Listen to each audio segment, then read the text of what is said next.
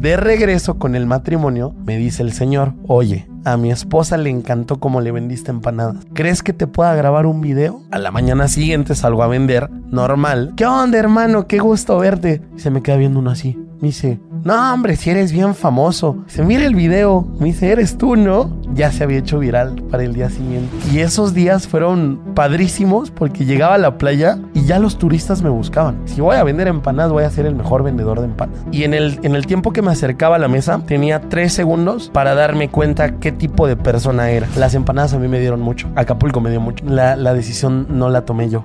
La, tomó en este caso la pareja de mi mamá de no hacer el acercamiento con, con Arturo Elías Ayub. Queríamos hacer las empanadas en Sanborn, generar un código de realidad virtual en donde tú llegaras a Sanborn. Todo, todo iba viento en popa, pero en este caso la persona que le metió freno, yo lo vi más de 10 veces. Traes un iPhone de 35 mil pesos. Que no me compres unas empanadas, hermano, a mí me daría pena. Hola, ¿qué tal a todos ustedes? Están en un episodio más de Gusgri Podcast y el día de hoy me encuentro con el buen Paco, el de las empanadas. ¿Cómo estás? Ay, muy bien, hermano. ¿Tú cómo estás? Muy, muy bien, aquí ya con ganas de entrevistarte. Ya, bueno, yo estoy muy feliz. Eh, lo dije ahorita detrás de cámaras.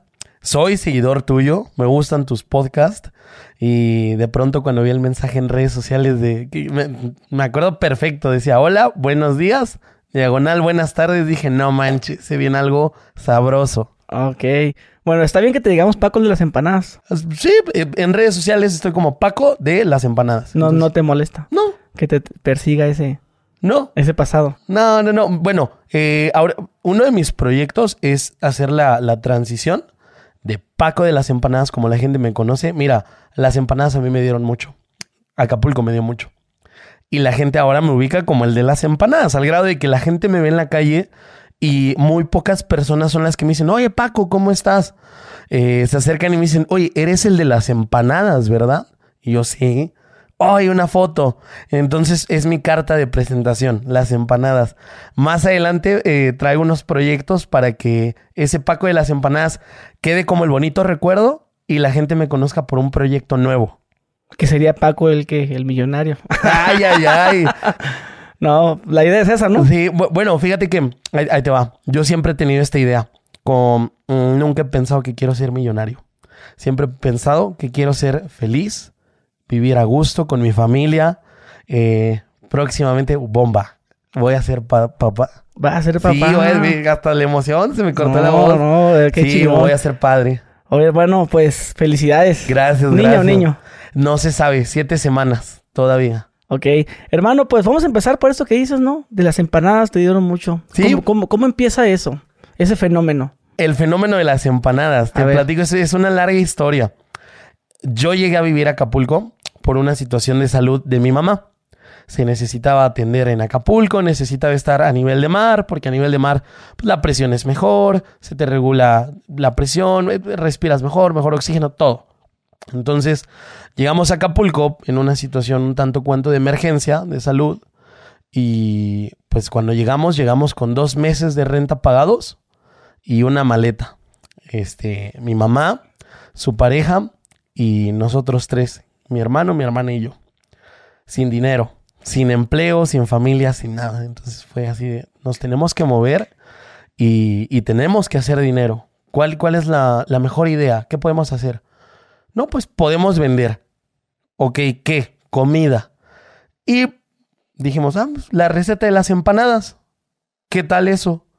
Mm, En la playa hay quesadillas, hay campechanas, no hay empanadas. Entonces, como una... La- Pero la receta de quién? Eh, es una receta casera. O sea, a mí me enseñó a hacerlas la pareja de mi mamá.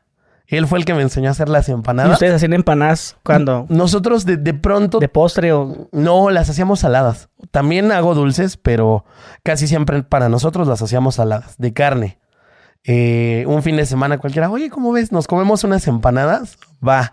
Entonces, como una prueba piloto, decidimos hacer unas 20 empanadas e irlas a vender a la playa. ¿Quién las va a vender? Nos mandaron a mi hermana y a mí. Pero ¿Qué edad tiene tu hermana? Mi hermana es dos años y medio mayor que yo, tiene, tiene 25. ¿Tú qué edad tienes? Yo tengo 22. 22. Sí. Y a, a esa edad, Tenía ¿Qué? 12. 12 y a 14. hace 10 años. Ok, a 14. Entonces, yo, esto que te estoy diciendo, obviamente es mucho antes del viral. O sea, llego a la playa y dije, chin, ¿cómo, cómo voy a vender las empanadas? O sea, no conozco a nadie. Eh, ya había vendido de niño, esa es una realidad, siempre me ha gustado vender. Y pues fue que me acerqué con una mesa y le dije, hola, ¿qué tal? Bienvenidos a Acapulco.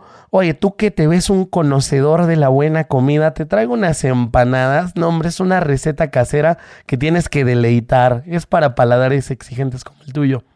Entonces, poco a poco, con esos speech, empecé a ver que me funcionaba y que, y que ganaba eh, la atención de la gente. Pues obviamente te ven niño, pues yo tenía 12 años, un niño con actitud siempre te, te va a generar empatía. Dices, ah, qué padre, trae actitud, trae, trae buen, buena vibra, trae un porqué. ¿Por qué? Porque cuando tú tienes actitud y tienes, eh, tienes un porqué, una meta, en este caso, la mía era mi familia. La necesidad. La necesidad. Pero la, la, labia esa que tenías de que tú que te ves un buen conocedor, ¿de dónde la agarraste? De la pena. Yo era muy penoso para hablar. Y o sea que hablabas mucho para quitar. Hablaba mucho para. Y hoy día lo sigo haciendo. Hoy día, por ejemplo. Es un mecanismo de defensa, ¿no? es un mecanismo de defensa que yo aplico y creo que mucha gente aplica. Eh, a mí me daba pena acercarme siempre a hablar con las personas que no conocía. Entonces dije, ¿cómo me lo voy a quitar? Pues hablando. Y algo muy importante aquí. Para las personas que venden o que tienen trato con la gente, algún, algún servicio. Cuando tú eres penoso o te cohibes al hablar eh, la respuesta de la persona con la que estás hablando es como de rechazo.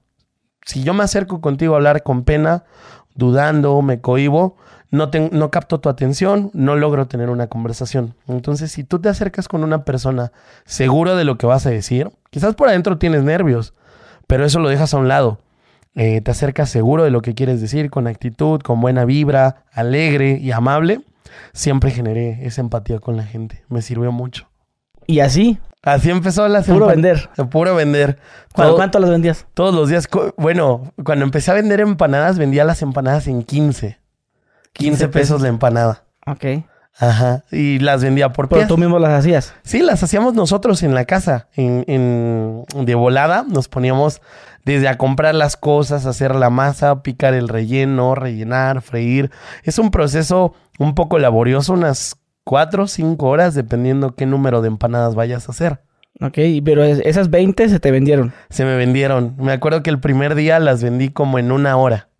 Por igual también tú, hola, ¿qué tal? Buenos días, así, siempre. Mesa, bueno, traté, traté siempre de nunca repetir el speech con la gente. Eh, trataba de ser diferente. Mira, yo me acercaba a la mesa y en el, en el tiempo que me acercaba a la mesa tenía tres segundos para darme cuenta qué tipo de persona era. Porque obviamente no le vas a hablar igual a un brother que viene con su compa y está tomando, a un cuate que viene con su novia, que viene con su esposa, una familia, un grupo de amigas. Te tienes que dirigir de manera diferente a cada uno de los públicos. A ver, un ejemplo. Por ejemplo. Al que viene con su compa. Al que viene con su compa. ¿Qué onda, carnal? ¿Cómo estás, brother? Oye, bienvenido a Acapulco, bro. ¿Qué onda? ¿Cómo llegaste? Bien, lo planeaste, vienes, vienen de fiesta, porque si vienes de fiesta y traes la resaca, unas empanadas con una salsa de uff, te van a levantar, hermano. Es lo que tú necesitas. Y mira, por allá hay otros compas que quieren fiesta. Invítales unas, date la oportunidad de hacer un amigo. Y si no te las comes tú, no hay problema. No, ya con eso. Sí. Entonces, en ¿Y, con la, ¿Y con la family qué? ¿Le llegabas que al, hombre de la casa? Eh, ¿O a la señora, a los niños? depende de la situación. Te voy a decir por qué. Porque muchas veces en la playa a mí me tocaba ver, y no solamente con las empanadas, con cualquier artículo de playa, que a veces el hombre lo quería comprar y la mujer frenaba la venta, o viceversa, que la mujer quería y el hombre la frenaba. Entonces, de igual forma, tienes que identificar qué tipo de actitud tiene cada uno, qué tipo de personalidad. Entonces yo llegaba y siempre era como muy, muy estridente en mi, en mi llegada. Hola, ¿qué tal? Buenos días, ¿cómo están, familia? Usted se pensé que eran los palazuelos. Gente nice por aquí casi nunca viene. Entonces, pues al aventarle la rosa a la, a la gente, el piropo, pues los hace reír. O sea, ya rompiste hielo. Oye, pensé que era Salma Hayek. Yo no sabía que las estrellas visitaban Acapulco. Brother, pensé que eras Luis Miguel, carnal. qué gusto conocerte. Y le tienes la mano. Pues A mí me funcionó. Llegaba con una buena actitud, estiraba la mano. Siempre te la agarraban. Siempre me la agarraron. Entonces ahí ya veía. Oye, este, joven, usted que es un caballero, ¿qué le parece si el día de hoy muestra su amor por medio de una orden de empanadas hacia su amada? Los pequeños, grandes detalles son los que cuentan aquí. Créame que estas seis empanadas se van a convertir en una anécdota del viaje. Esa es la orden, la orden. La- de- sí, la orden. Ah, bueno, es que conforme fui agarrando callo, ya les dije- metías de una orden. es, es que yo pensaba, dije, seamos honestos. A mí muchas veces la gente me compraba más por la actitud que porque dijera, oh, se levantó y dijo, oh, me quiero comer una empanada. No. Y esa es la magia de las ventas, que es eh, la, la famosa crear la necesidad. Entonces, por ejemplo, a mí se me acerca una persona con actitud, me cayó bien, me hizo reír, vende algo, se lo compro. Aunque no, aunque no me lo coma o aunque no me lo ponga, veo a quién se lo regalo, veo qué hago con eso, pero lo compro. ¿Por qué? Porque es incentivar. Entonces, a mí me pasó muchas veces que me compraban y pasaba dos horas después y se habían comido una o dos empanadas de las seis. Me decían, oye, están buenas, pero pues no tengo hambre. Ya al rato me las como. Entonces ahí fue donde yo agarré callo y dije, bueno, si mi venta se va a inclinar en un 80-90% a la actitud, entonces voy a buscar cómo jugarlo a favor. Yo tengo que vender 100 empanadas. Eso es lo que vendías. Ah, citando un ejemplo, al final me llevaba tres. Pero, pero digamos, ¿cuántas empanadas vendías? Eh, por Digo, ej- antes de que no fueras famoso. Ah, ok, ok, ok. Antes, eh, unas 20, 50, entre 20 y 50, dependiendo el día de la semana. Muy bien. Entonces yo decía, estas 20 empanadas, ¿qué prefiero? ¿Andar buscando a 20 personas que me las compren? ¿O encontrar a 3 o 4 personas que me las compren? Dije, No, pues yo tenía 12 años. Pues, yo quería regresarme a mi casa, quería jugar, quería hacer más empanadas, me gustaba mucho leer, prefería estar en la casa leyendo. Entonces decía, no, pues cuatro órdenes, de a seis la orden. Entonces, obviamente, pues había gente que una, dos personas me decían, oye, bro, no me como las seis. Ya les vendía una, dos o tres. Pero siempre mi, tar- mi, mi target era venderles la orden de seis para agilizar mis tiempos. Te iban, no, dame una. Oh, otra, dos. No, ¿sabes, ¿sabes qué les decía? Haz de cuenta, me decían, oye, ¿no vendes media orden? No, le, le digo, tú sabes, obvio, tienes que cuidar mucho aquí, con quién estás hablando, porque hay gente que se presta al relajo y gente que no. Y ahí te voy a hacer un hincapié, pues, me vengo más para acá. Me tocó de pronto que hacía una venta con una persona más bromista, porque estaban en ese mood, tomando, echando relajo, y yo con la gente hacía broma, la gente lo bien tomaba, pero luego por otro lado agarraban el video y le ponían un hate, así de, no, se le subió, cosas así. Sí, sí, sí, sí. Entonces eh, me llevé vari- varios, varias sorpresas así, pero supongamos si era una persona que estaba en un mood de fiesta, así de echar relajo, que hasta él te está cotorreando, le decía, hermano, es que tú estás diseñado para el éxito. No te puedo vender la mitad, es decir, que eres medio capaz o, o- o que eres medio inteligente. Entonces ya se reían y me decían, ah, bueno, órale, pues dame la orden. Si me decían, oye, bro, es que en serio no tengo hambre. ¿Cuánto valía la orden? La orden en ese entonces pues eran 90 pesos. Eh, 90. ¿Y la media? 90 también. Ah, no, 89. Para que digan, no, pues con un peso oh, más, ganga, dame, dame las 6. Sí. Entonces, pues... no, eh, ¿Nunca aplicaste algo así? No, no, no. Pues, la media orden 45. 3 por 45. Oye, y luego, ¿qui- ¿quién es la primera persona que te graba? De porque te haces famoso. Eh, fíjate que hay dos personas en esa historia. Do- do- o sea, dos grupos. Una pareja, un matrimonio que estaban hospedados a la mitad de la, de la bahía y otros que estaban en, la- en las piedras, que eran tres amigos que justamente se habían venido de fiesta. Entre ellos se- se salieron, se salieron de, de la disco tomando y se fueron y amanecieron en Acapulco, como muchas personas. Entonces, haz de cuenta que esa tarde paso con el matrimonio y llegué con el señor. Hola, ¿qué tal, señor? Buenas tardes. No, no quiero. No quiere demostrarle a su amada que la ama con unas empanadas. Dios mío. Volteé y le dije a la señora, esto es de preocuparse. Esto es grave. Entonces rieron. Les vendo las empanadas. Les tiré mi, mi, mi, mi speech, mi flow. Y les gustó. Me compraron las empanadas. Oye, ¿cómo te llamas? Paco, no manches, jijiji, jajaja, mucho gusto. Bueno, vamos a estar aquí hasta mañana. Mañana nos vemos. Mañana veo qué les digo y les vendo otras. Me voy, llego con este grupo de chavos y le y lo mismo. ¿Qué onda, hermano? Ustedes se amanecieron, bro. Traigo una salsa, te va a despertar y si no te despierta no me la pagas. Me compraron, cotorreamos, nos hicimos amigos. Y ya, pasó. De regreso con el matrimonio, me dice el señor, oye, a mi esposa le encantó cómo le vendiste empanadas. ¿Crees que te pueda grabar un video? dije, sí, claro que sí. Le dije, te voy a vender otras empanadas, eso sí. y, y, se rió. Me dice, órale, va, te las compro. Y me dice, pero me tiras el choro. Me dice, con todo. Y me dice, ahí ya, ya traes la onda de los idiomas. Eh, ya, ya, porque en Acapulco lo que es diciembre, enero y febrero, hasta marzo incluso, llegan muchos turistas de Canadá, de, Quebec, de Montreal, de Ontario. Entonces, con los extranjeros, yo primero aprendí el speech básico para poderles vender una empanada. Y generaba también empatía. Llegaban a la playa. ¿Cuál es la situación de playa? De, de un niño que está vendiendo empanadas.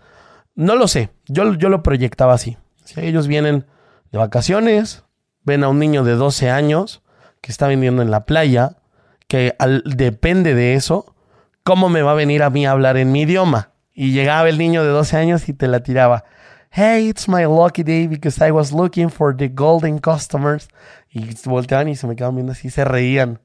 Y lo mismo. Pero ya nomás eso. Y así te empezaron a hablar. Ah, fíjate que eh, en inglés eh, podía seguirla. Ya en francés. Es que las vendías, a ver, en francés. En inglés, francés y alemán. Ok. Eh, y obviamente poco a poco, pues generó una amistad con esos extranjeros porque eran clientes anuales. O sea, era un cliente que el siguiente enero iba a regresar. Y regresaban y, o sea, ya era, oye, mándame a Paco, ¿en dónde está Paco? Llegaba, cotorreaba con ellos. ¿Dónde, dónde te aprendiste eh, el idioma, pues? O sea, para nada más decir la, lo de speech, pues. Por, bueno, por ejemplo, en inglés, pues el inglés básico que yo en, la, francés, en, en la primaria, preguntándoles. Ok. Preguntándoles. Les decía, oye, oye, how do you say... ¿En ruso también lo decías? Eh, sí, pero lo, lo eh, eh, por ejemplo, así en ruso o portugués, ahí sí era solamente la frase para venderles. Ah, ¿cómo, era? Bueno, en ruso, Privet kak dila es hola, ¿cómo estás? Y dai hoches piroshki es si quieres comprar una empanada. Entonces, pero por ejemplo, cuando venía, cuando me llegó a tocar, porque sí me llegó a tocar unas cuatro o seis veces, encontrarme un turista que viniera de Rusia o de, que viniera de un lugar así ya más, bueno, no tan familiar, eh, casi siempre hablaba en inglés. O inglés o español. ¿Por qué? Porque pues si ellos vienen de Rusia a México, es difícil que encuentren en restaurantes, en hoteles, en agencias, en transporte, en comercio, alguien que pueda dialogar con ellos en ruso. Entonces, casi siempre hablaban o inglés o español. Y ya les decía, hey, how do you say, uh, would you like to buy something? enséñame a decir esto. Y me decían, ah, pues mira, le vas a, le vas a decir así, así y así. Ya, lo apuntaba yo en, un, en mi cuadernito. Y a los que mirabas ahí medio rusos. Eh, llegaba, muchas veces llegaba en el mismo desmadre con la gente. Llegaba y a pesar de que yo veía que eran gente de acá, yo llegaba y les tiraba la broma. Hey, hi, it's my lucky day, how are you? Y me decían, no manches, me decían, somos de aquí, compa. Yo, ¿eres de aquí? Sí, soy mexicano carnal, qué bueno, porque si eres mexicano, tú apoyas el comercio mexicano y entonces te voy a vender mis empanadas. ahí empezó lo de los idiomas. Ok, entonces a, esta pareja que te graban... Me hace cuenta que me dice, pero te voy a grabar, así, te voy a grabar y, y, desde cero. y me tiras tu speech. Y yo, sí, va. Entonces todavía creo que se escucha en el video cuando él me dice, ya estoy grabando, ya está grabando, creo, estoy casi seguro. Entonces le empiezo, yo me emocioné. Dije, agarraste vuelo, la verdad. Me inspiré. ok. Este, y empecé a aventar el speech. No, así, así, así, así. terminamos el video, me compran las empanadas. Eh, muchas gracias, ya me voy. Terminé ese día. ¿Cuántas fueron? Eh, otras tres. Otras tres órdenes. Ajá. me dice, oye, ¿no traes una bolsita? Y yo, no, pero te la consigo, no te preocupes. terminé mi día laboral Llego allá a la casa, a la mañana siguiente salgo a vender, normal. Ya no vi al matrimonio, ya se habían ido. Paso con los chicos que estaban en las rocas. ¿Qué onda, hermano? Qué gusto verte. Y se me queda viendo uno así. Me dice, güey, saliste en Facebook. Y yo, ora. Dice, güey, ayer estábamos en el antro y vimos tu video, te hiciste viral. Y yo, no, no te creo. Y ya, pues, como, están un poquito tomando, ya, no le seguí el rollo. Tan, tan, seguí mi venta. Y lo mismo una señora más adelante. Me dice, oye, este, mi sobrina te quiere conocer. Y yo, ¿por qué? Le digo, le digo, ah, chingada, le digo, creo que se está equivocando, no soy yo. No, hombre, si eres bien famoso. Y yo, no, no sé de qué me está hablando. Dice, mira el video. Me dice, eres tú, ¿no? Y ve el video, ya se había hecho viral para el día siguiente. ¿Así de un día para otro? De un día para el otro. ¿Cuántas veces tenía? aproximadamente 360 mil. O sea que en Acapulco ya, ya estaba hablando. Ah, ya, ya se estaba hablando. Eh, ya les había llegado la noticia. Bueno, a mi mamá en la casa.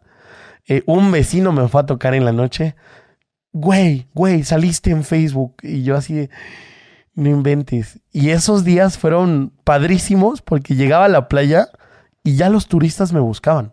Me veían y me decían, oye, tú eres el del video, ¿verdad? Y yo, sí.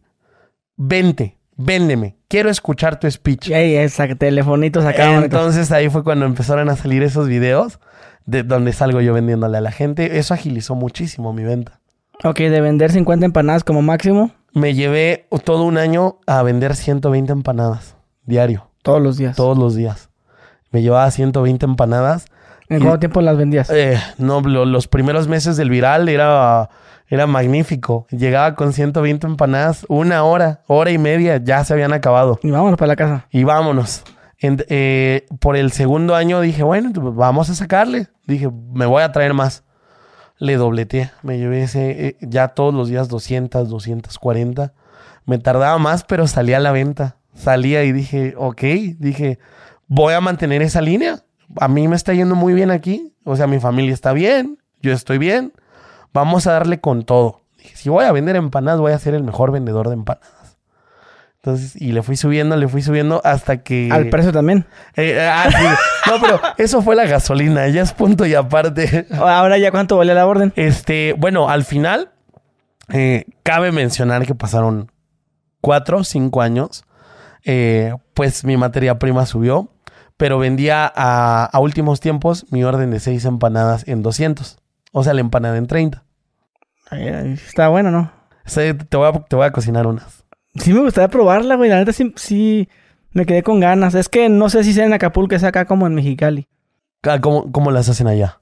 No sé, pero alguna vez probé una. Creo que tienen como cajeta dentro o algo así. Ah, no, yo las hago. Te, te voy a hacer unas especiales.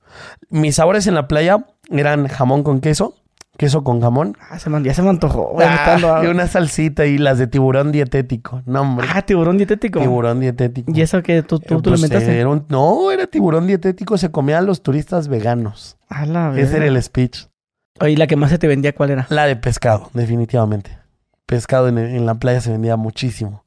Sí, entonces, bueno, ya 200 la orden. Ajá. Si no es indiscreción, ¿cuánto ibas ganando, güey? De 6. Ah, esa pregunta está buena. Ajá. Gracias a Dios, eh, digamos que... De, digamos, ¿ya de venta o de ganancia? Vámonos a, precio por unidad. Ok. 30, cerrémoslo en 30. De esos 30, yo me gastaba aproximadamente entre la materia prima y todos mis gastos de, gasolina, traslados en, en, la empanada, digamos que unos 10 pesos. 10 pesos, entonces estás hablando que te llevas unos. Ah, no, eso te costaba producirla. Eso, me costaba producirla. Entonces unos 4 mil. a ver, voy a sacar mi calculadora. Pues según son 4 mil. Si son 200 por 20 pesos, sí son 4 mil pesos. ¿Y qué tal? ¿Sí todo bien? Sí, sí, gracias a Dios. Por eso, por eso te digo que. ¿Y si lo multiplicamos por 20, ¿qué? 25 días, ¿descansas el domingo o qué? No, no, pues el domingo es el mero día en la playa. O te metías unos 100 bolas. Me, fue, fue una etapa muy buena. 100 mil pesos de puro vender empanadas. ¿Y estaba bien o no? Sí, pues estaba muy bien. Estaba muy bien. Eh, ¿Sabes por qué? Porque, retomo, para, para mí fue, e, es una etapa muy bonita. Que van a pasar los años y que sí, nunca voy a olvidar. Porque yo llegué a Acapulco con mi familia sin nada. Sin nada. Y gracias a las empanadas, Y gracias a ese, a, a ese ímpetu del niño que quería salir adelante, salimos adelante. Entonces fueron... Fue, fue- ¿Qué, qué cambios hubo, güey? Ya ganando bien, güey. Ya. pues nos pudimos cambiar a una casa más, o sea, más bonita. Eh, mi mamá se pudo comprar sus carros. Se pudo, o sea, no, no, no Yo estoy... en, en chinga produciendo empanadas. Yo en chinga, yo estuve... ¿Tu mamá también? Todos los años, no, mi mamá era la, la, la, la jefa, la que administraba el negocio. Ah, tú llegabas el- con el dinero y saludabas. Decía, jefa, aquí está. Ah, güey. Siempre fue así. Eh, ¿Y tu papá, padrastro, qué era? es La pareja de mi mamá, pues está, estaba de tiempo completo con, con mi mamá. En, dentro del negocio de las empanadas, en cuanto a producción, no, de lejos. Ay, pero ¿qué hacía él entonces? ¿Eh? Nomás acá. Eh, sí, un tema, te- tema delicado. Ah, pudo Eh, estar nomás. ¿Cuánt- ¿Cuántas se vendieron? A ver, échale. Cállate, muy, cállate. No, no, pues qué mala onda. Sí. Ok, entonces, este, trabajar todos los días. Sí. ¿A qué hora se levantaban para hacer esa- esas mares? Para producir yo me levantaba entre 4 y 5 de la mañana, dependiendo del número de empanadas que fuera a hacer. Todo a mano. O sea, no, no, no hay un molde. Sí hay molde, sí, bueno, mm, haz de cuenta que es un- como una maquinita donde metes la bolita de masa, le jalas y son dos rollos que ya te sacan el disco. Yo nunca lo quise hacer así. A mí me gustaba mucho eh, el tiempo en el que estaba haciendo las empanadas. Lo disfrutaba mucho porque o ponía música, o ponía un audiolibro, o ponía un podcast. eh, y, y estaba ahí en chinga cocinando y escuchando el podcast. De hecho, eh, te- te- tengo una anécdota muy, muy, muy chistosa con un podcast. Yo sigo mucho un podcaster que hace contenido de ventas. Y, en- y en, ese entonces yo lo seguía. Y lo seguía macizo. Y haz de cuenta que yo ya me había hecho viral. Y un día le mandé mensaje eh, a sus redes sociales.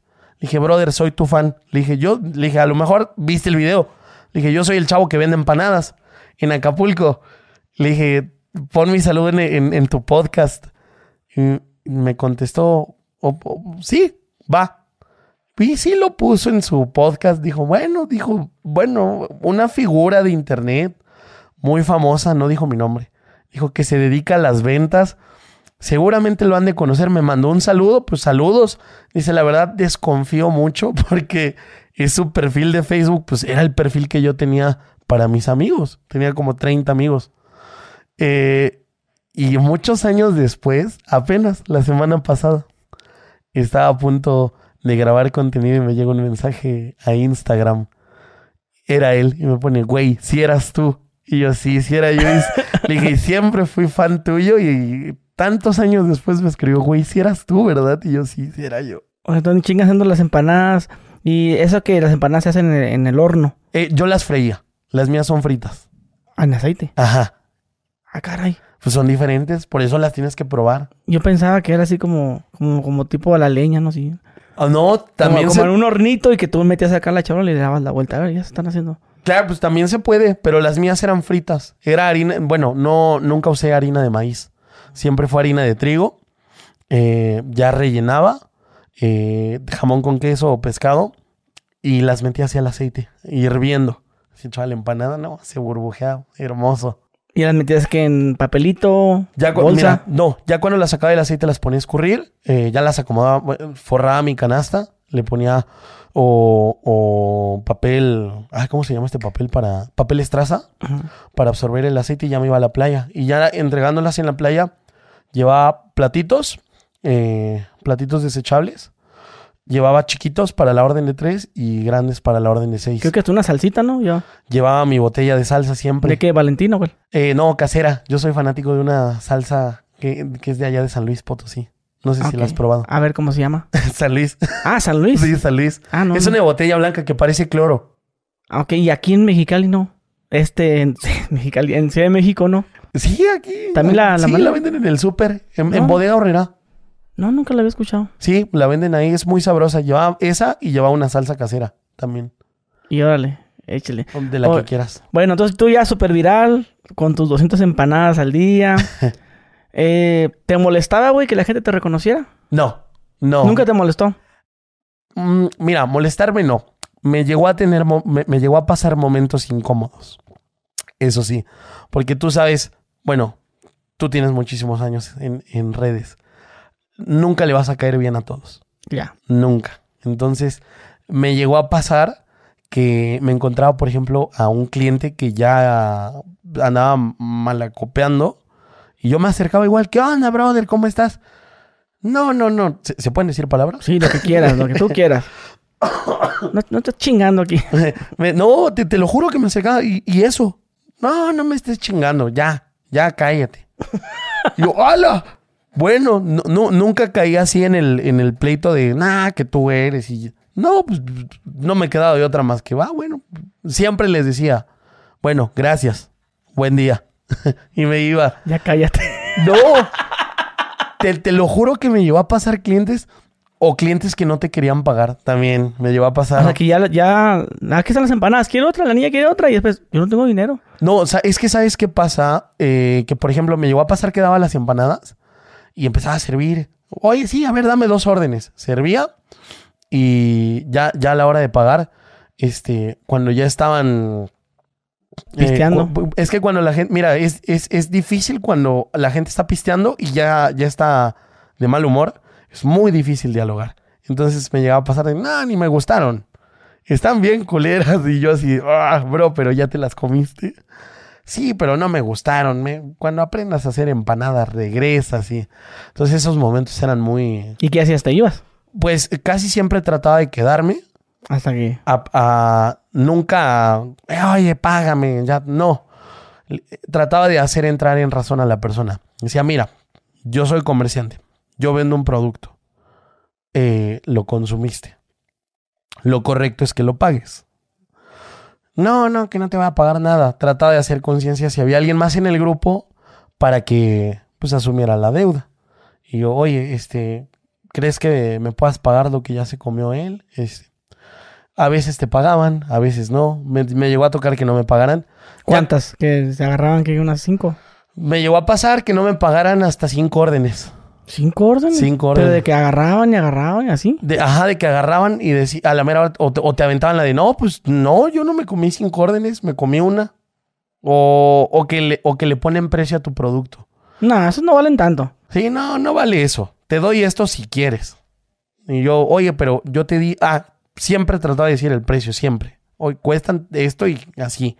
Ah, ok, dame, dame las seis, o dame tres, o dame una. Ok. Pero luego, luego la gente me, llevó a pasar que le ponían producto, perdón, precio al producto, y era muy difícil ahí. Entonces, eh, ya en un caso perdido, lo que hacía era decirle a la gente, ¿sabes qué? No te preocupes. Este, tú vienes de vacaciones. Pásatela bien. Agarraba mis cosas y me seguía. Y no sé cómo que se... Eh, no, no está bien, mejor vente. Ahora sí te los pago. No, fíjate Digo, que... a mí me da vergüenza. A lo mejor si me pongo en ese plan acá de mamón y luego ya me, me cacheteas con guante blanco, pues a lo mejor te digo, no, no, no, ya. No, no Era me, broma. no, no me llegó a pasar. Fíjate que si, si, si te las contara en, lo- en los ocho años que estuve vendiendo aproximadamente, yo creo que no me hayan pagado unas cinco Cinco veces. o cinco, ocho veces. A mí lo que me molestaba, digo, sin, sin ser tú, o sea, o sea, yo viendo y a mí me molestaba, no sé si a ti, es la gente que, mira, ven, ven. Ya te hablaban y, y, a ver, véndeme. Y te estaban grabando, pero ni, ni te compraban nada después. Ah, bueno. Ah, cómo me molesta. Y no nomás en este caso contigo, sino con otras personas que se dedican a, al a comercio. vender al comercio. Y nomás los agarran para que, ay, sí, sí, sí, pero no, pero no tengo dinero ahorita. Oh, qué verga. Entonces, ¿para qué estás grabando si no tienes dinero? Ah, bueno, me No sé, sí te molestó. Eh, sí, eso sí me llegaba a molestar, pero... Y, y sí lo llegué a decir, se lo decía a la gente. Porque, por ejemplo, mucha, me llegó a pasar que me hablaban y me decían, oye, ven, este, te voy a grabar, véndeme. Y, y al principio era, ah, sí, claro, Simón. Y llegaba y estaba, hable y hable y hable, mira esto, aquello, las empanadas, los sabores, la salsa, va, va, va, va. Cinco o siete minutos platicando, me, me hacían platicar, oye, ¿cómo estás? Bien, bien, bien, muchas gracias. ¿Y tú? No, pues, chido, ¿de dónde son? Ah, de Ciudad de México.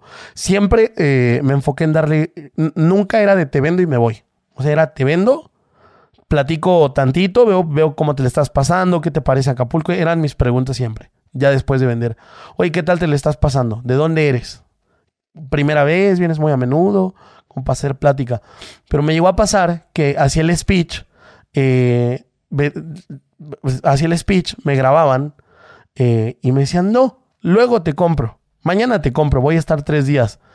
Y sí por adentro dices lo que dices tú, sí dices así de... "Ah". Pero no puedes hacer nada. No le, no le puedes decir a la gente, oye, no, no, no, ahora me compras. Que hay gente que sí lo hace.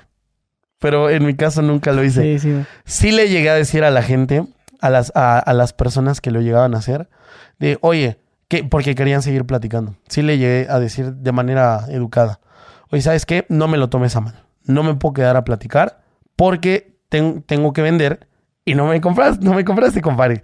Si yo me quedo aquí, pues la, la neta no las voy a vender. No me lo tomes a mal. Este, ya, tengo Y que la gente te funaba, no, no, que mira este güey, es, nomás. es, es que sí me empezó a pasar que recibí muchos malos comentarios de no, ya se te subió o ya perdiste los, lo- el piso. Pero es que es un tema muy difícil porque cuando yo creo esto, cuando tú vas a hablar de una persona, cuando la vas a criticar, mejor ponte en su, en su lugar antes, antes de, hablar, ponte en su lugar. Y, a mí la gente me lo llegó a preguntar, oye, ¿por qué hablan mal de ti si ya en, en el, en el uno a uno, pues, si eres buena onda? Y yo, pues es que no le vas a agradar a todas las personas. Es natural. Pero sí me... Sí, me- miraba que te decían, ya se le subió, pero decía yo, ¿pero se le subió qué? Si él es un vendedor que la gente, que, al que se hizo famoso porque la gente le puso atención. Claro, gracias a la gente. Eso es una realidad. Digo, no es como que tú estabas buscando ser famoso. No, fí- fíjate que a mí, a mí me gustó mucho. Este, una vez vi un, justamente una, entre- una entrevista, un programa de, de Adrián Marcelo con la mole. Y salió a tema lo de las empanadas. Casual. oye, yo estaba viendo el teléfono y ve- veo el video y dije, ah, lo voy a ver. Lo estaba viendo y sale al tema de las empanadas y dice la mole. Dice, oye, ¿te acuerdas del niño de las empanadas? Apenas, no tiene mucho. Ok. Dice que cuando era niño te decía, hola, ¿cuántas empanadas va a llevar? Y ahorita ya llega y, y di- di- digo, la mole lo dice de broma. Dice, y ahorita ya llega y te dice, a ver, hijos de su, ¿quién sabe qué? ¿Quién sí me va a comprar? dice, no, ya se convirtió en un hombre, ya se ve más repuesto el vato. Que ellos sí te ves, pues, diferente porque, pues, han Sí, pasado, ¿qué? claro, 10 años. Ya, ya 10 años. Bueno, no, del video viral tenía 15. Ok, sí, sí. 15 tienes ahorita 15, 22. 16, 22. 22. Pasaron ya. 6 años. No, pues ya es algo. Ya es algo. Que, que- que te dicen hate. Y- hey, y- te comiste las empanadas. Es lo que te estaba contando ahorita. Bueno, y, y entra Adrián Marcelo y le dice a la mole, dice, y, y hasta le ponen una música melancólica.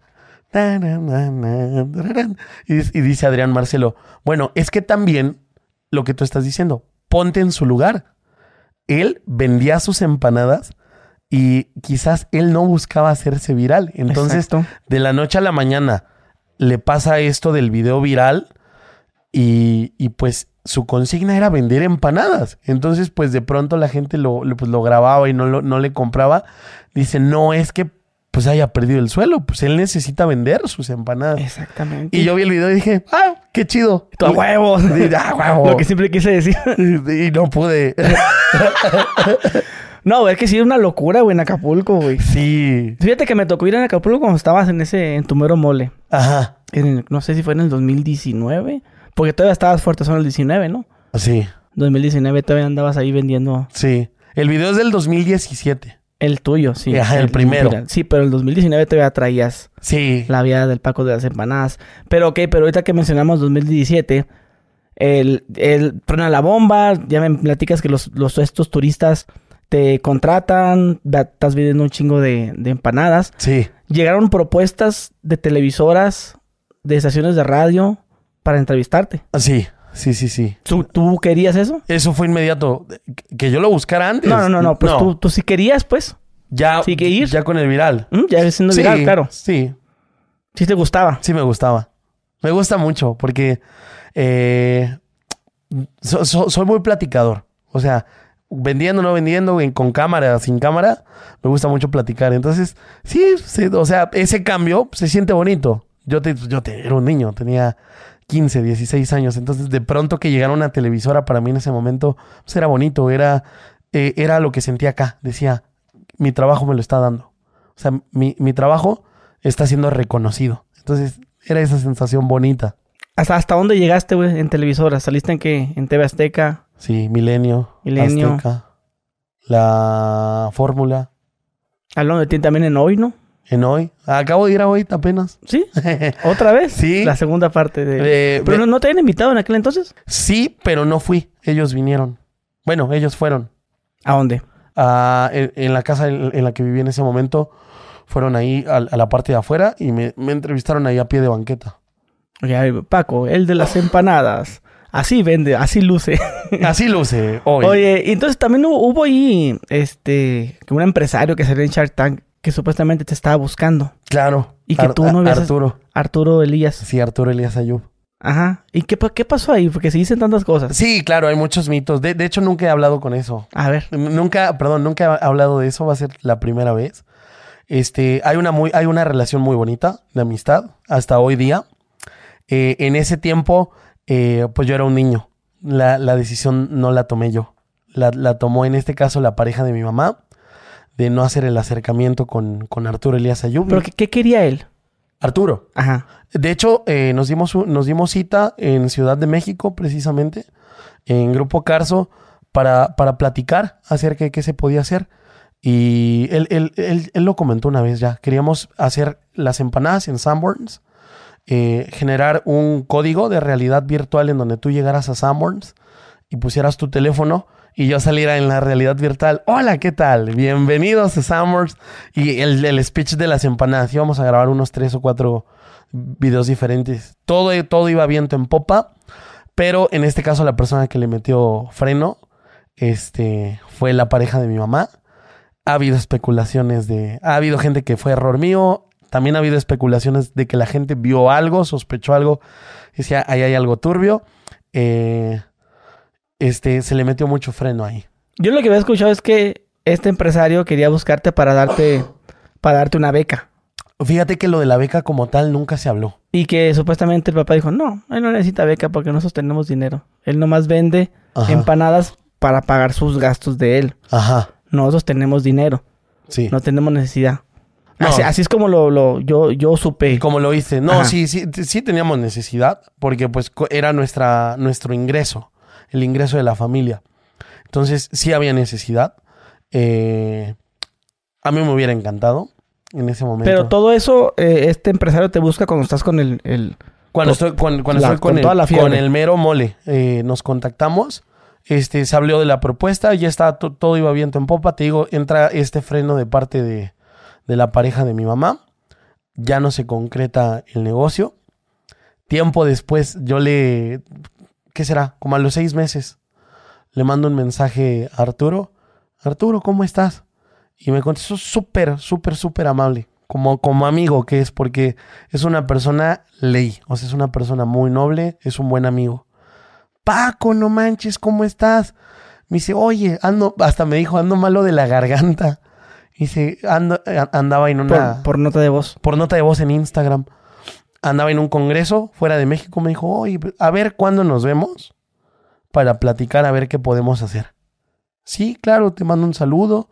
Este, salúdame mucho a tu esposa y a tu hija. Un abrazo. Ahí quedó. Sí, hasta el día de hoy eh, no hemos vuelto a tener contacto. Se haber enojado, güey. No. Pues era un buen negocio ese. Sí, O sea, claro. llevas a llevar las empanadas de, de Acapulco y ya los, todos los ambos. Pero eh, mira, yo creo, no creo que se haya enojado. Eh, te repito, mi experiencia con él eh, en ese tiempo es que es una persona muy, eh, haci- haciendo a un lado la, la parte del empresario, es una persona muy humana, es muy noble y, y te repito, es un buen amigo. Es una persona que se da el tiempo de escucharte, de hablar contigo y de hacer una plática que sume. Entonces, yo no creo que se haya molestado. Incluso, pues, le mando un abrazo. eh, que Pero un- sí, tío, sí te arrepientes tú. No, no me arrepiento. No me arrepiento porque soy feliz. Y creo que eso es lo más importante de a lo que te dediques, lo que hagas, que seas agradecido con lo que haces, con lo que tienes y que nunca dejes de, de tener proyectos nuevos. Y actualmente me está yendo bien, gracias a Dios. Estoy en Puebla, eh, vivo con mi esposa. Ya estás casado. ya estoy casado. Uy. Ay, ay, ay. ¿Cuándo fue la boda? Hace un mes. Hace un mes. Hace un mes. ¿Solamente el civil o también fue pachangón? No, fue el civil primero y fue, fue, fue algo pequeño, fue familiar. Eh, 50 personas, 55 personas. Mm, es una familia grande entonces. Eh, 55 personas aproximadamente. Eh, queremos hacer la boda también, ahora por la iglesia. Estás invitado. Ah, Tienes fierro. que ir. Jalados. Va.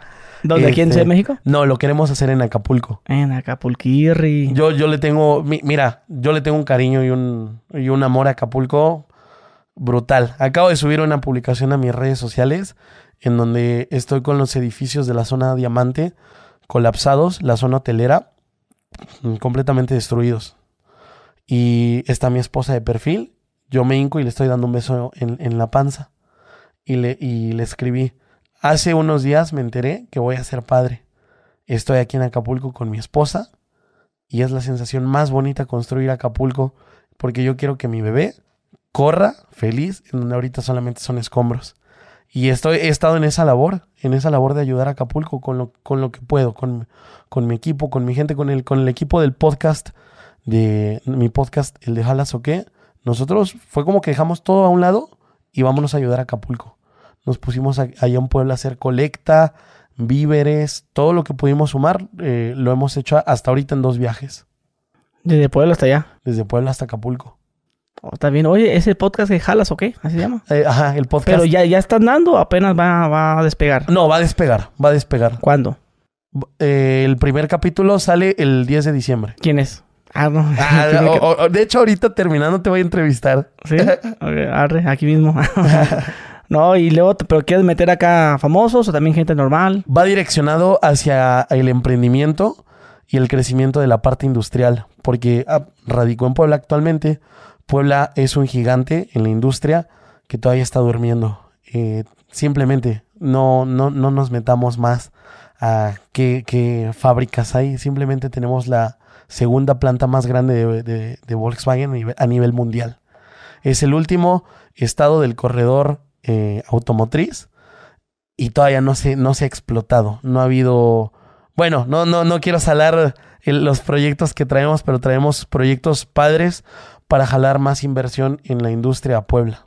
Que, Ah, que- que se despierte y que salpique más al Bajío, porque el Bajío está, está movido. Entonces Puebla está en, en el punto medio, pero no termina de entrar. Ya. Va, va direccionado una parte hacia allá y otra parte hacia los emprendedores. No, no, no, no, no buscamos tanto empresarios de renombre, sino buscar gente joven que traes la idea, porque tú, bueno, emprender es muy difícil, emprender es muy difícil y a veces los estereotipos frenan mucho a la gente joven y les cortan las alas. Entonces nosotros vamos a hacer dinámicas, eh, incentivar el ahorro, invitar emprendedores y todo lo que se haya acumulado, dárselo al emprendedor y, que, y darle seguimiento del negocio que pueda abrir con lo que nosotros le- lo podamos apoyar en cuanto a lo económico, darle seguimiento y apoyarlo en la difusión de su negocio, sin, sin nada a cambio. ¿Por qué? Porque yo ya sé lo que es estar en una playa antes de que todos me conocieran, peleando por llevarte la chuleta a la casa. Mi carnal Edgar, se llama Edgar Rubí, él es empresario del sector automotriz. Él también ya estuvo picando piedra cuando era chavo, estuvo picando piedra y ambos sabemos lo que cuesta trabajo subir y que te tiendan la mano siendo honestos y, que sea sin, un fin a cambio, sin fines de lucro. Entonces, eh, por medio del podcast y la página le queremos dar apoyo a los emprendedores, difusión y compañía en el camino. No, qué chingón, bro. No, y qué chingón lo que mencionas ahorita, lo de Acapulco, güey. Sí, Amas Acapulco tú. amo Acapulco. ¿Cuántos años viviendo ahí, en Acapulco? Como unos, igual los, los 10 años. ¿10 años? Los 10 añitos. Llegué a los 12, me, me fui un día antes de cumplir 22. ¿Y qué es lo que te gusta de Acapulco, güey? Me, me gusta mucho, a mí lo que más me, me gusta de Acapulco es ir a la playa sin sombrilla, sin nada, a sentarme, una soda, buena música y a ver el atardecer. Creo que te da, te, te da un espacio de reflexionar, de meditar, al menos, lo- al, al menos es lo que yo hacía. De repente cuando no vendías te ibas a hacer eso. Ah, No, pues dejaba las empanadas, igual y hasta me comía una. Decía, a ver, no se vendieron tres, vénganse para acá. O si no, hey, ya no tienes, no, ya no hay, acá clavadas las, las dos tuyas. las apartaba. Eh, me gusta, me gusta mucho eh, eso, tener ese espacio en la playa de reflexionar, de meditar sobre mi vida, sobre lo que quiero y hacia dónde voy. Aparte creo que el mar es un choque de, de emociones muy bonito. La playa. Hay gente que está conociendo el mar por primera vez. Hay gente que se enamoró en la playa, que se casó en la playa. Hay gente que fue a dejar las cenizas de un familiar a la playa. La playa simboliza muchas cosas para todas las personas. Y todo eso se queda ahí. Esa energía se queda ahí. Y llegas y dices, qué bonito. Qué bonito que esto que estoy viendo haga felices a tantas millones de personas y que yo lo tengo aquí para disfrutarlo. Ah, huevo, que sí.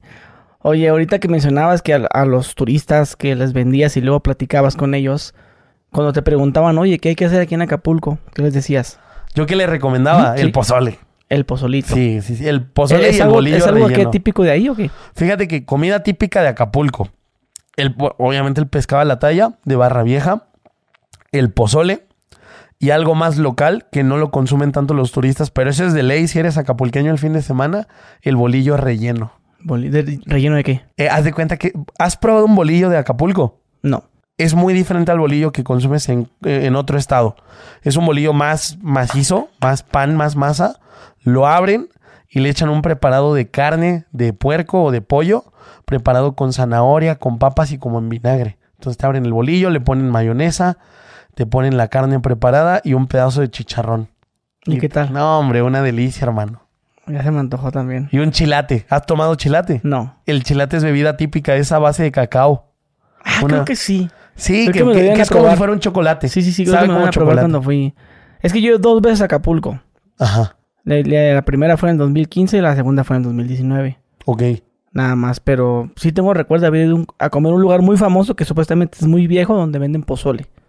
No, no te acuerdas cómo se No llama. me acuerdo, pero supuestamente es el más viejo de allá de Acapulco. Lo que te decía ahorita es que el, el pozole, por ejemplo, hay, hay lugares de pozole para cualquier tipo de ambiente. Hay pozolerías muy, muy, muy antiguas que vas y te comes un pozole buenísimo y un atole. Hay pozolerías que están a nivel de playa, que es más como la onda de irte a, a comer el pozole y a pistear. Porque ponen pista de baile y llevan show de, de baile, de imitadores, eh, baile de transvestis. Y, y es- la, la neta, el ambiente es padrísimo. O sea, es el jueves pozolero de Acapulco. Ok, y de antros, ¿no? De antros, fíjate que yo, fíjate qué chistoso, tantos años viviendo en Acapulco, viviendo ahí nunca fui a un antro. Pero que no te, que, que no te tomaron unas fotos donde estás ahí como de mesero en un antro. Ah, pero fue en Puebla. Ah, eso fue en Puebla. Sí, yo no, ya fue en Puebla. Ok. Es- eso ya es de, ah, pues actual. Cuatro meses, hace cuatro meses. Hace cuatro meses, entonces, no, entonces me, me confundí. Sí, no, eso ya es actual. En Acapulco tantos años viviendo ahí y nunca, nunca viví la vida nocturna. Hasta ahora que me vine a Puebla, fui a la, a la boda de, de, de mi, man- de, un- de- de mi manager y es, es un compa mío. Eh, a la- dije a la boda, ¿verdad? Sí, boda. Ah, no, perdón, no es boda, a su cumpleaños. es que estoy muy enamorado. Sí, a huevo, está bien. Fui a su bien. cumpleaños y fui, fue la primera vez que entré a un antro en Acapulco. ¿De veras? Sí, la primera vez. Oye, hay un antro muy famoso ahí, ¿no? Que, que donde iba Luis Miguel, algo así. No sabes cómo se llama. Eh, Baby O, no ah, sé. el Baby O, sí. Sí. Sí, sí, sí, es una disco. ¿Todavía existe eso? Todavía el Baby O es, es, es- bueno, le ha pasado de todo. Que Este, lo han quemado, lo, han lo- cerrado. Lo, lo quemaron, estuvo cerrado por, por remodelación. Eh, le mandaron a poner una O, la neta quedó muy fea la O. Pero la, ¿Una del, O? la del Baby O. Baby O. O sea, nomás decía Baby o qué. Un tiempo, no- bueno, la quitaron y la remodelaron. Me doy cuenta que dice Baby, como con rocas, y la O. Eh, pero sí, sigue abierto, sigue en pie. ¿Sí? Sí, no, un montón de celebridades que han pasado por el Baby O. De todo. Ah, y tú no, dices tú que nunca fuiste ahí. No, nunca he ido, vamos a ir. ¿Tú ya fuiste? No. Entonces vamos a entrar. No, juntos. es que, es que he escuchado que dicen de que ese antro, pero no.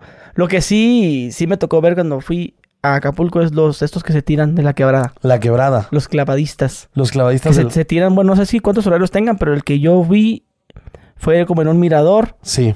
donde ya cuando estaba bajando el sol.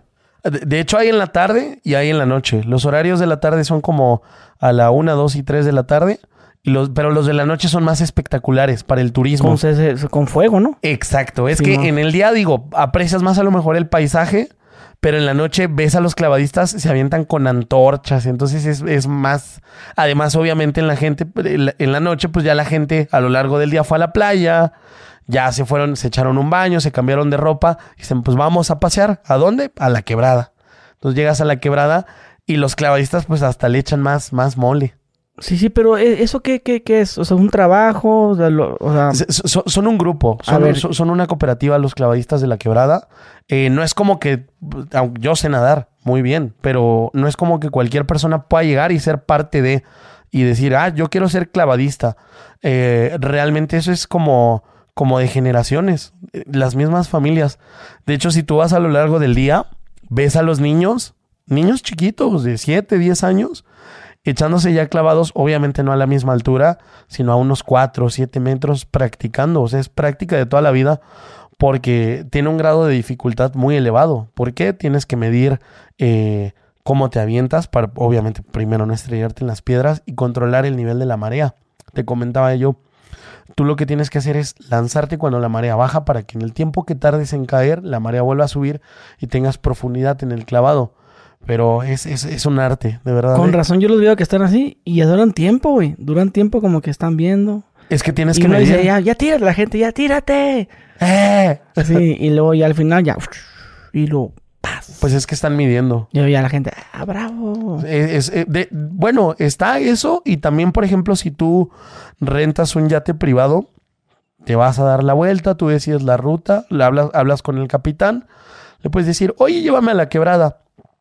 También tú puedes hablar con los clavadistas y decirle, oye, ¿sabes qué? Pues vengo en un yate, este, no sé, nos gustaría mucho ver eh, los saltos desde aquí, desde el yate. Entonces ya llegan a un acuerdo de, de- de- cuánto van, van a pagar. Es como una propina que les dan y ya les dan el show también. Ah, no, sí, porque cuando ellos terminan de hacer su show, ahí tienen como mercancía de la quebrada, venden Sí, tienen mercancía. como tazas y playeras. Aparte, tú por ver el show, pues te pasan como un, pues para que dones, pues, para ellos. Ajá, es un... De, de hecho, eh, tú lo puedes ver desde dos partes. Haz de cuenta que llegando a la quebrada, bajas, que es el mirador donde dices, y entrar a ese mirador eh, cuesta, creo que 60 pesos, 60 o 70 pesos. Y lo ves desde así, de frente. Ves cómo cae, o sea, te quedan a ti los clavadistas arriba. Ves cómo cae todo. O puedes tomar la, la segunda opción, que es irte a la calle, a la carretera que te, que te sube a Sinfonías del Mar y verlo desde ahí. Lo ves obviamente de más lejos. Y yo siempre le recomiendo a la gente que se bajen al mirador, que bajen al mirador, que compren su, su pase, porque pues obviamente ese pase va directamente para los clavadistas. Mm, ya. Sí, sí se ganará bien de eso, güey. No sé, es una buena pregunta. Debes animarte un día a tirarte. Vamos a echarnos un clavado. Fíjate que yo, yo decía, no, vamos a ir a Acapulco, me dice mi camarada Chucho Dondo y le mando un saludo. Ajá. Y me dice, vamos, güey. Ah, sí, para tirarnos de la quebrada. Yo, pero de idiota diciendo yo. No, no, no, no, no, es un show. De veras. Es que yo lo, yo creo que eso de la quebrada lo miré en una novela. No recuerdo en qué novela lo miré. No sé si una de Huicho Domínguez o no, no me acuerdo. Donde decían que el Huicho Domínguez se tiró, güey, de la quebrada. Bueno, Sí. en la novela, ¿no? Sí, claro. Y dije, ah, pues yo quiero ir a Acapulco, me quiero tirar también. Ah, no, de- yo creo que querer todos, pero es un arte. Sí, pero los que somos acá como de provincia, pues nunca nos imaginamos. Ah, no, no sé, pues ya que conocí Acapulco, ya miren, no vamos a la Vega, no, está bien difícil. Y cuando tú fuiste, ¿viste los clavados? Sí, sí, pues me tocó ver el show. Las dos veces que fui, fui a ver eso. Qué padre, es un emblema de Acapulco. De, de hecho, es la imagen reina de Acapulco. Si tú ves una postal de Acapulco, una de dos. O es la Bahía de Santa Lucía o es la Quebrada. Esos son los dos emblemas de Acapulco. ¿Qué más? Pues, ok, yo que le recomendaba a los turistas ir a Barra Vieja, ir a ver la puesta de sol a pie de la cuesta e ir a la quebrada. Eran siempre mis tres recomendaciones. Y de la quebrada les daba esta sugerencia. Les decía, mira, si quieres ir a los clavados de las 9, trata de irte a las 7 para que puedas pasar a Sinfonías del Mar. Porque si tú eres turista y vas, es la primera vez que vas, ahí te puedes tomar unas fotos preciosas.